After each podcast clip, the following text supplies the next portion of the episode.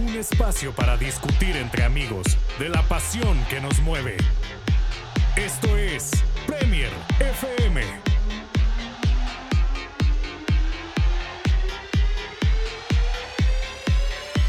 Hola a todos, bienvenidos a Premier FM. Yo soy Andrés Sandoval, Andy para los amigos. Estoy aquí con Santiago Arcés y Nicolás Cervantes y hoy les vamos a estar hablando sobre el partidazo que tuvimos el día de hoy que enfrentó a Manchester City y Manchester United, el derby de Manchester. Eh, así que, pues sin más dilación, vamos a ir con las alineaciones. Bueno, vamos a empezar con el Manchester City. De local, el, el arquero fue Ederson cuatro, cuatro defensas, Cancelo por la derecha, Stones y Díaz como defensas centrales, Sinchenko en la, como lateral izquierdo, Rodri Gundogan como interiores, digo, como mediocampistas, Mares de Bruyne y Sterling un poco, un poco más adelantados y Gabriel Jesús como punta. Y el United iba 4-4, 1-1 en el papel, que en el juego fue 4-2-3-1. Dean Henderson en la portería. Roberto Carlos Shaw, para los amigos Luke Shaw, lateral izquierdo, Aaron wan acá lateral derecho, centrales Harry Maguire y Víctor Lindelof, eh, de volantes de primera línea Fred y McTominay, de um, segunda línea teníamos a Marcos Rashford por la izquierda, Daniel James por la derecha y Bruno Penaldes de volante enganche y nuestro puntero Anthony Martial Pobre Bruno, cómo le tiran siempre en las, en las redes. Y hablando de Bruno, no tardó ni un minuto para hacer el primero del partido, porque a los 37 segundos, nada que a los dos minutos, no, a los 37 segundos eh, la agarra Martial en la izquierda, se va metiendo hacia adentro, entra al área y Gabriel Jesús pues un poco, pues bueno, no es defensa, ahí se notó, ¿verdad? O sea, estaba ahí, no supo cómo frenarlo y le terminó metiendo el pie y lo terminó botando penal clarísimo, y a los 37 segundos se pita el penal, luego de algunas discusiones ahí, lo cobra Bruno Fernández y cómo no, como siempre prácticamente, lo marca porque de los 18 penales que ha metido desde que llegó al United en Europa League y en Premier League, ha metido 17, solo ha fallado uno, o sea, sí es cierto, lo molestan mucho en las redes por eso, y la verdad que es irónico porque te molestan por algo que haces bien, ¿me entendés?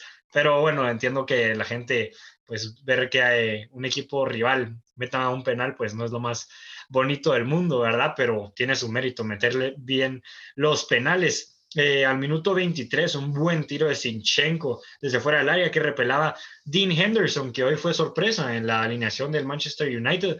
Y es que lo está haciendo bastante bien. Esta es su segunda aparición consecutiva como titular bajo los Red Devils por primera vez que, desde que regresó del, préstamo en Sheffield United la temporada pasada que lo hizo muy bien y he estado viendo mucho en las redes que están diciendo que podría seguir siendo titular. Hoy lo hizo bastante bien, las que tuvo las sacó.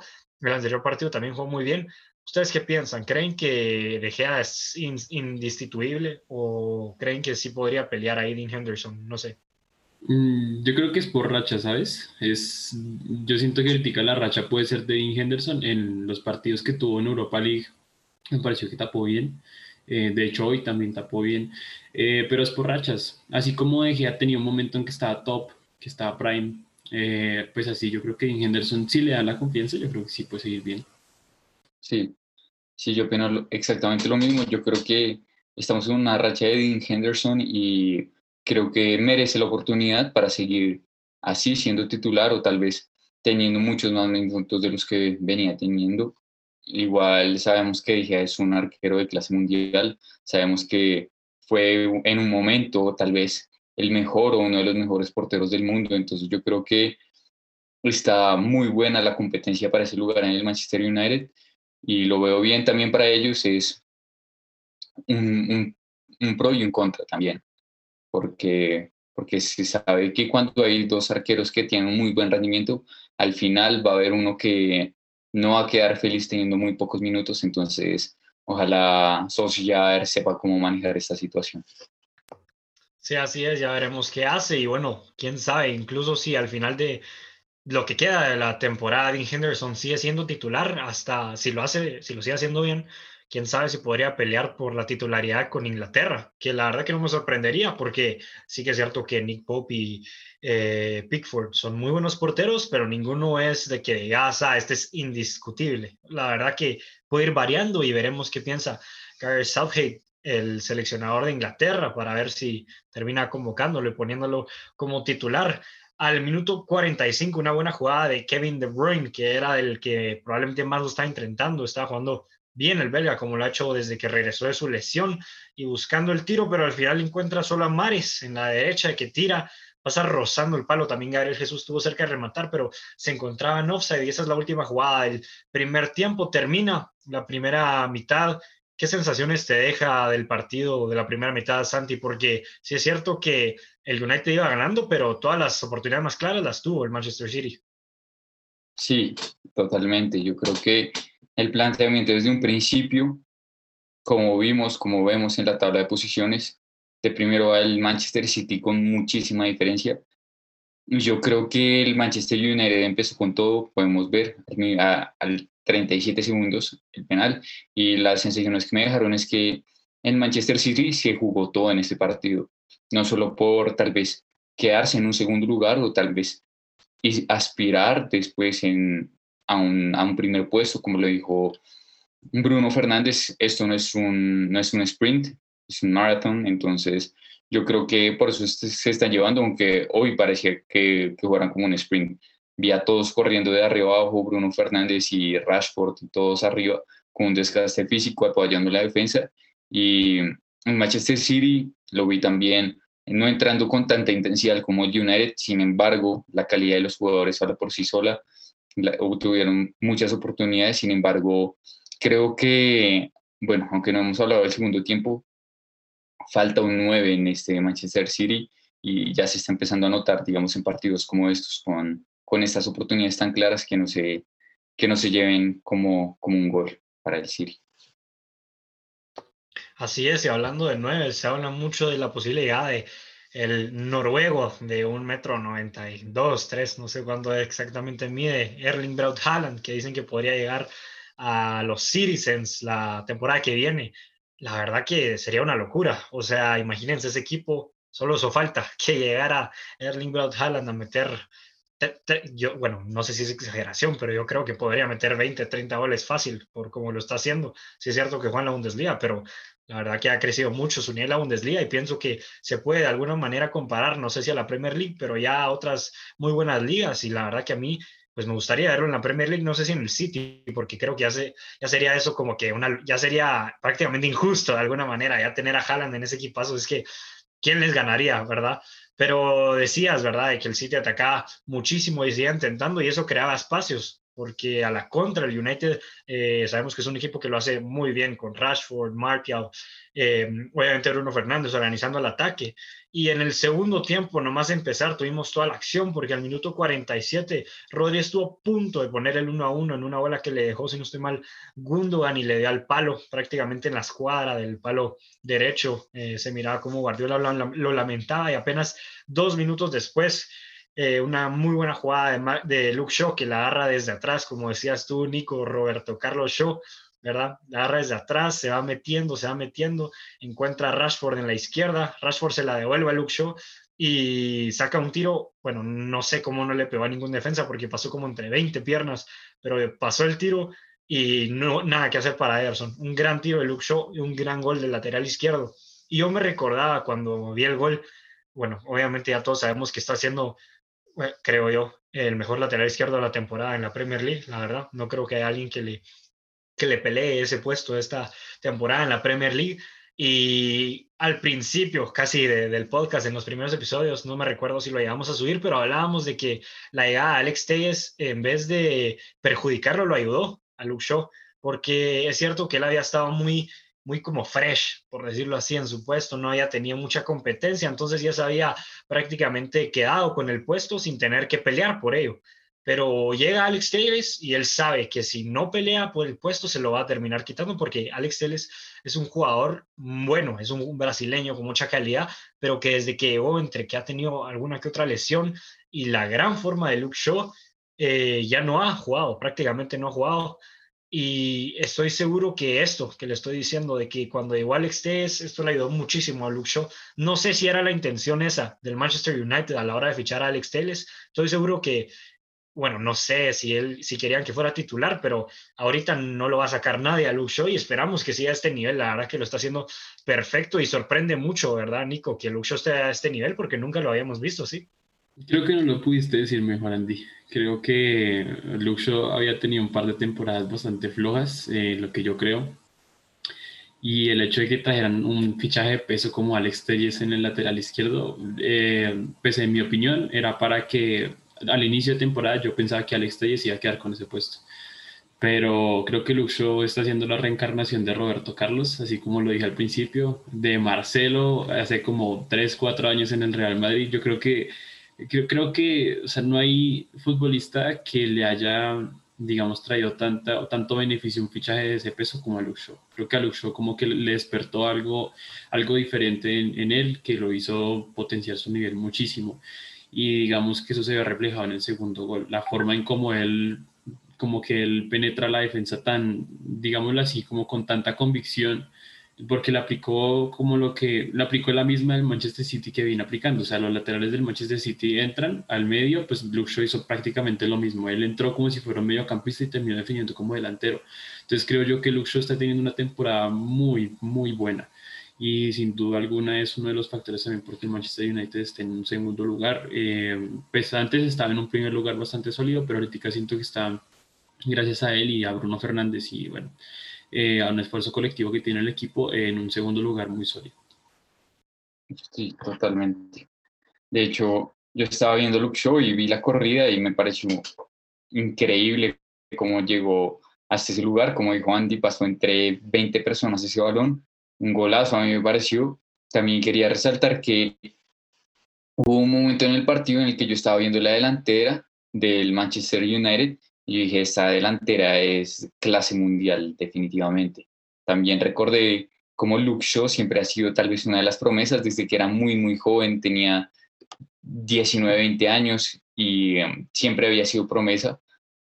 Y ahora creo que lo está demostrando, como dijeron, temporadas bastante flojas, y yo creo que la diferencia entre Luke Shaw y Alex Teles es que, bueno, Alex Teles es importantísimo subiendo. Yo creo que tiene muchísima habilidad con el balón, como lo tiene cualquier brasilero. Y también en el Porto ha demostrado durante las últimas temporadas que es uno de los mejores laterales del mundo, en mi opinión. Pero Luke es un portento físico también, es un defensa que realmente es muy bueno en la parte de atrás, es, yo creo que mejor que Alex Teles Tal vez Alex Telles es más habilidoso en la parte de arriba, pero en defensa yo veo mucho más sólido a Shaw y yo creo que es lo que necesita ahora en este mismo instante el Manchester United.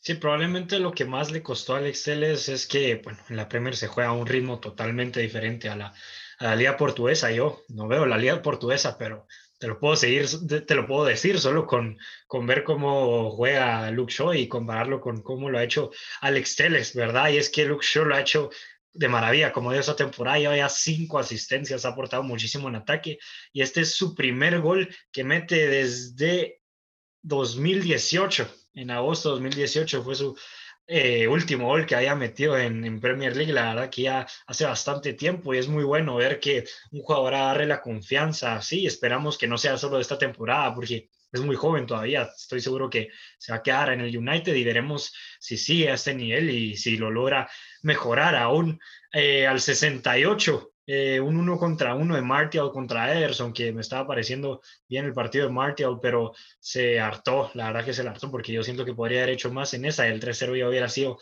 la, el, el, tiro, el último tiro final ya para matar al Manchester City, pero el City siguió insistiendo al 74 con una buena jugada de, de Mares que encuentra De Bruyne, este encuentra Foden que como de espaldas a la portería trata de sacar una volea, no logra conectar bien con el balón y ponerlo entre los tres palos, sale un poco desviada por el palo izquierdo y al 78 la más clara para Leicester City. Cuando estábamos viendo el partido, eh, Santi lo decía, Sterling es experto en, comerte, en comerse estas. Y es que se hartó una que la verdad que tal vez si mirar rápido la jugada, decís, ah, no, pero es que el centro fue muy, no, no, no, no. O sea, la verdad que las cosas como son, se la comió completamente, no se orientó bien el cuerpo.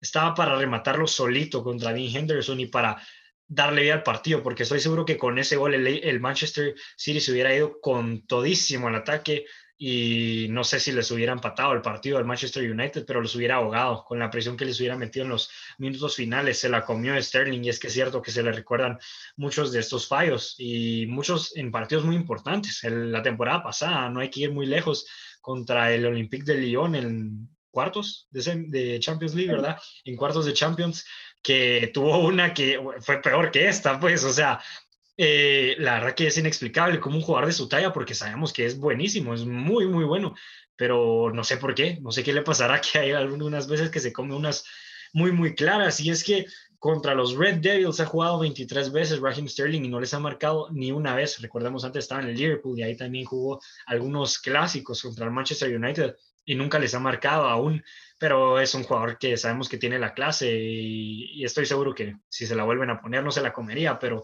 la verdad que lastimosa esa que se comió Raheem Sterling y terminó el partido. 0-2, victoria para los de Solskjaer. ¿Qué es lo que te deja esta victoria, Nico? Eh, digamos que esta victoria me deja Mm, no sé, es, una mezcla de sensaciones, ¿sabes? Porque me demostró por una parte que el Manchester United cuando se lo propone puede hacer partidos muy buenos. Siento que el partido que jugaron hoy fue un partido colectivamente 10 de 10. Eh, le hicieron frente a un Manchester City que veíamos invencible. Le cortaron una racha de 28 partidos, si no estoy mal, eh, sin perder. Y no sé, siento que el hecho de dejarse puntos contra el Everton contra, eh, si no recuerdo mal, el West Bromwich. sí, dejaron básicamente como 10 puntos, si, si, mal no recuerdo. Entonces, esos puntos ahorita dejan mucho que pensar, dejan mucho que pensar porque sin tantas y tantos puntos en el camino, pues siento que hubiera estado una lucha cabeza a cabeza por, por la lucha de la Premier. Pero la verdad me sorprendió mucho el Manchester United. Fue una mezcla de sensaciones muy extraña y digamos también que el partido fue así, o sea, el partido en cierta manera fue un, algo inesperado porque pues desde el principio con el penal como que se cambia el guion de muchas cosas para ambos equipos. Y nada, pues yo, creo, yo diría que en resumen el Manchester United me parece que dio una clase de compañerismo, por decirlo así, tanto Bruno Fernández, Fred, McTominay, como ese, ese medio, ese desgaste colectivo que tuvieron, me deja muchas sensaciones positivas Respecto al United, eh, obviamente el City, pues un bache en el camino lo puede tener cualquiera. Pero en general, pues, pues me alegra mucho por el Manchester United que haya encontrado un nivel tan bueno y sobre todo esta semana que se le vienen partidos bastante complicados. Así es, y la verdad que yo pienso que estamos de momento, esta temporada, hablando en general, viendo al mejor United de Solskjaer desde que llegó. Recordemos que cuando llegó se le criticó mucho porque siempre se decía, me recuerdo perfectamente, ahorita ya no ha tenido ninguno de esos partidos, pero habían partidos en los que decían, si no gana hoy lo sacan. Y justo ese partido lo jugaba muy bien el United. Y justo ese partido lo, jugaba muy bien el United. Me recuerdo el partido contra Leipzig en, en esta fase de grupos, que bueno, al final quedaron eliminados el United, pero me recuerdo que en ese partido que ganan 4-0, 5-0, no me recuerdo, al, al, Leipzig, estaban a punto de echar a Solskjaer y decían, si no gana hoy lo echan, y termina ganando el United ese partido con, con goleada, y después de ese partido, bueno, aparte de la eliminación, pues la verdad que lo han, han demostrado que la, calidad para pelear títulos, para jugar bien como lo hicieron el día de hoy, la tienen. Y como tú decías, ¿qué sería si no hubieran perdido tantos puntos de alguna manera, por decirlo, tan tontos, verdad? Porque hay puntos que se los dejaron por errores. Ese que decís contra el Everton, que al minuto 91, 92, por un error te lo empaten, o tantos partidos que se le recuerdan en los que han tirado puntos. Estoy seguro que bueno, la verdad que sería hermoso haber visto que pelearan cabeza a cabeza por la Premier League los dos grandes de, Manchester. Hubiera sido lo mejor, la verdad. Lastimosamente, bueno, pues bien por el City, mal por el United, pero le saca 11 puntos eh, con las mismas jornadas disputadas. Y la verdad que pese al triunfo, no creo que esto vaya a afectar mucho en la carrera por el título. Tal vez solo haya sido un toque como de atención para el City, que no se puede dormir, que tiene que seguir jugando como estaba jugando, pero no creo que vaya a afectar mucho la carrera por el título. Pero no sé, Santi, ¿crees que podría haber una sorpresa? Yo personalmente creo que no.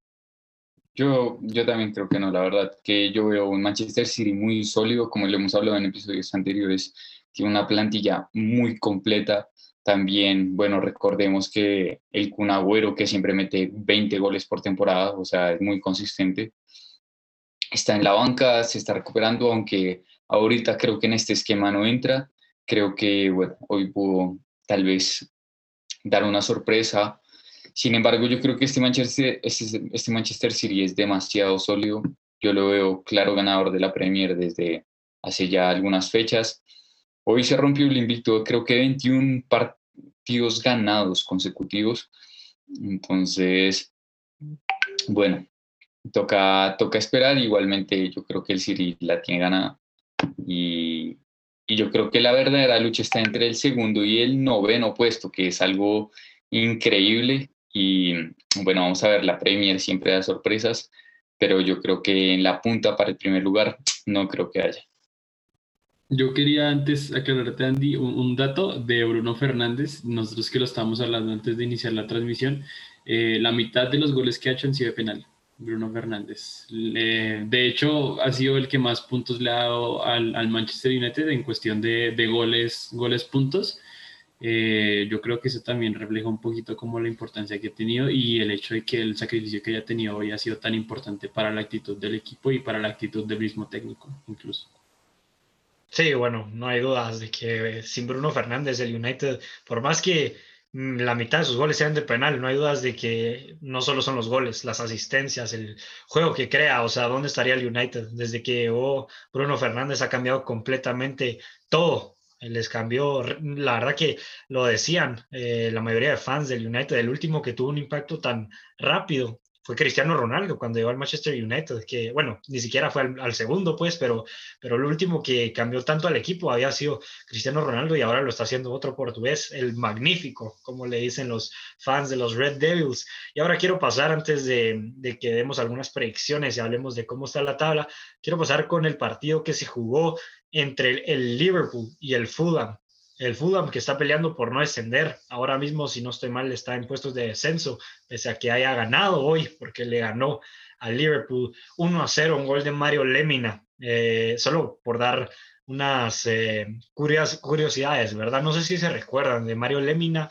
Él eh, jugó en la Juventus y yo me recuerdo que llegó un momento en el que habían muy, muchos equipos muy grandes que lo querían. Yo no, no, sé, no me recuerdo 100% si sí estoy bien, pero si no estoy mal, el, el, el, Barça era uno de esos equipos que estaba pensando en su contratación, en la contratación de Mario Lemina, y ahora verlo en el Fulham, a ver, estás jugando en primera y estás jugando en la Premier League, no está mal, bueno, está re bien, mejor dicho, pero, pero a lo que podría haber habido llegar, porque la verdad que era un jugador que hace algunos años demostraba muchísimo, pero hoy demostró una que, tiene esa calidad, esa calidad que pese a que en ningún momento la iba a explotar completamente en su carrera, hoy la demostró con un muy buen gol que le metió en una que se duerme Salah, después de una pelota que queda muerta en el área de Liverpool, se la quita y saca un trayazo a la izquierda, a la derecha de Alison Becker, imparable para Alison, y luego de ese gol no supo reaccionar Liverpool, trataron, trataron, pero la defensa del Fulham estuvo muy bien, que en sus últimos partidos ha estado muy bien. Andersen, el central danés, otro gran vikingo, por decirlo así, ¿verdad? Los típicos centrales toscos, fuertes y grandes que lo ha estado haciendo muy bien en los últimos partidos y el Fulham está siguiendo peleando, eh, eh, siguiendo la lucha por, por no descender. Veremos al final qué pasa. Están ahí, ahí con el, con el Brighton y bueno, qué decir del Liverpool. Eh, la verdad que van en picada. Está muy difícil que puedan salir de esto.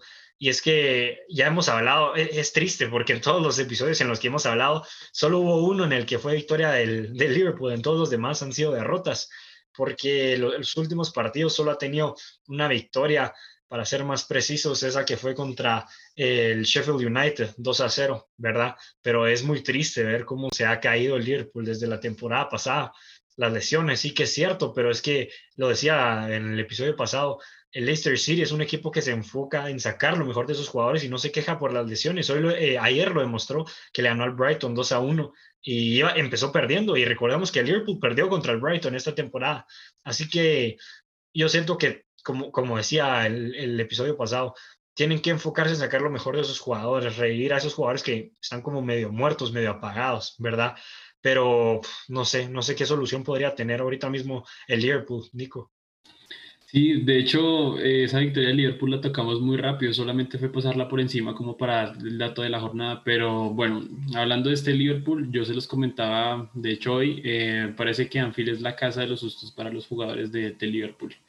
Eh, seis derrotas consecutivas, mm, sin espíritu competitivo, siento como si las cosas les salieran muy mal, algo, algo pasa, pero, pero todo es dentro de Anfield, todo es dentro de Anfield y eso es algo que que más allá de lo moral, de lo físico, pasa algo, no sé si místico, pero es algo actitudinal muy grande. Entonces, pues el Liverpool se notó que hoy no tuvo esa actitud que suele demostrar en Anfield, de demostrar la localidad, de demostrar eh, las ganas, de demostrar el, el querer salir adelante y remontar el partido.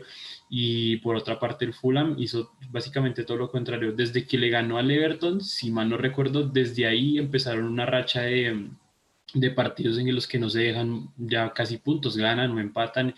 Y me parece algo que bueno, tenía que hacer tarde que temprano por la manera de que el Fulham estaba jugando, el Fulham me parece que está jugando muy bien, a pesar de que los resultados no se le estuvieran dando. Y digamos que hoy con el gol de Lemina, eh, Lemina me hizo recordar un poco como hace Kevin Prince Boateng que jugaba en el Milan, más o menos como un tipo de prospecto que puede dar para mucho, pero pues bueno, ahorita, ahorita ya el futuro, el presente, perdón, es, es bastante diferente para él, pero es una actitud que quiero rescatar del Fulham, muy buena. Eh, y bueno, pues esperar a ver el Liverpool porque siendo así no termina fuera de Europa, sino termina ya en media tabla. Uf, sí, es que es duro decir eso, ¿verdad?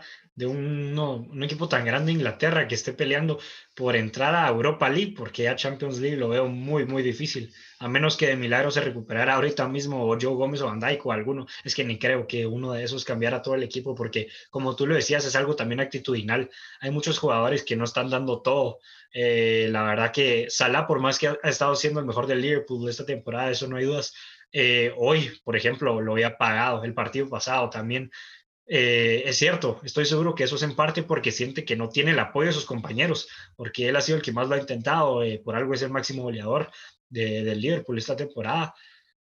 Muy triste, muy triste. Veremos qué logra hacer el, el Liverpool. Y bueno, es que si, si no llegan a meterse ni siquiera a Europa League, no sé, no sé qué podría pasar. La verdad que no sé si llegarían a cesar a Jürgen Klopp. La verdad que no lo sé. ¿Tú qué pensás? Bueno, pues la verdad, yo que estaba viendo el partido, vi en el gol de una, vi cómo Salah se durmió ahí recibiendo el balón. Yo lo veo muy complicado para Liverpool y creo que le falta el jugador más importante de todos, que es el público. Parece que ahora están caminando solos, parece que ya esa frase You will never walk alone parece que se está cumpliendo. Creo que desde que Anfield está vacío, ha estado bastante complicado para este Liverpool. Están rachados la temporada pasada, sin embargo, yo creo que esta ya les empezó a costar eso y aparte, pues las lesiones. No es excusa, como lo dijo Andy, por el Leicester, es un gran, gran ejemplo. Pero bueno, buen trabajo, excelente definición de, de Lemina. O sea, hoy el Fulham jugó demasiado bien, les plantó cara. Podemos ver también que la plantilla del Liverpool es demasiado completa, o sea, arriba, como lo decíamos antes, Diego Jota, que decíamos que era clave que, que volviera, volvió y bueno, no hizo la diferencia, y Sadio Mane en la banca, bueno, la verdad estuvo complicado, pero esperemos que el Liverpool se levante, sería muy triste si una Champions sin el Liverpool me parece a mí, pero bueno, vamos a ver qué pasa, yo lo veo bastante complicado, pero vamos a ver. Vamos a ver. Así es, y tampoco me quiero ya alargar mucho, que hagamos algo de tiempo, así que queremos hacer unas predicciones, porque todavía quedan partidos muy importantes por jugarse mañana. Los dos son unos partidazos. Chelsea, Everton y West Ham United contra Leeds United, así que para los pronósticos, solo vamos a decir el resultado, tampoco nos queremos meter mucho en cómo hacer la dinámica del partido. Voy a empezar yo. Chelsea, Everton. Yo miraría un empate, un empate 1-1, pienso que, que sería, no sé, Pienso que en la manera de que defiende ahora el, el, Chelsea, yo creo que va a poder repelar los ataques del Everton. Yo pienso que un 1 a 1. ¿Ustedes?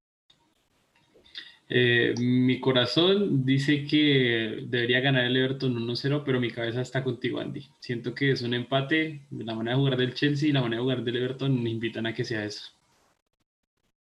Sí, yo estoy igual que ustedes dos, igual que Nico, más que todo, con James Mina, Colombia, ustedes saben, yo ojalá quiero que gane el Everton, se pondría a dos de, del Chelsea en cuarto con dos puntos más, pero eh, con un partido menos. Pero bueno, yo también espero que sea un empate, la verdad que el Chelsea viene muy bien, entonces espero también un empate. Y el otro partido, eh, West Ham United Leeds United, nuestro West Ham, ¿verdad? De Jesse Lingard, que yo creo que mañana es un partido en el que va a tener los espacios para lucirse, porque sí que es cierto que a Leeds le ha costado muchísimo defender esta temporada. Pienso que mañana podemos ver una, un nuevo show de Jesse Lingard. La verdad que no me quiero perder ese partido, porque estoy seguro que Lingardiño va a seguir con todo.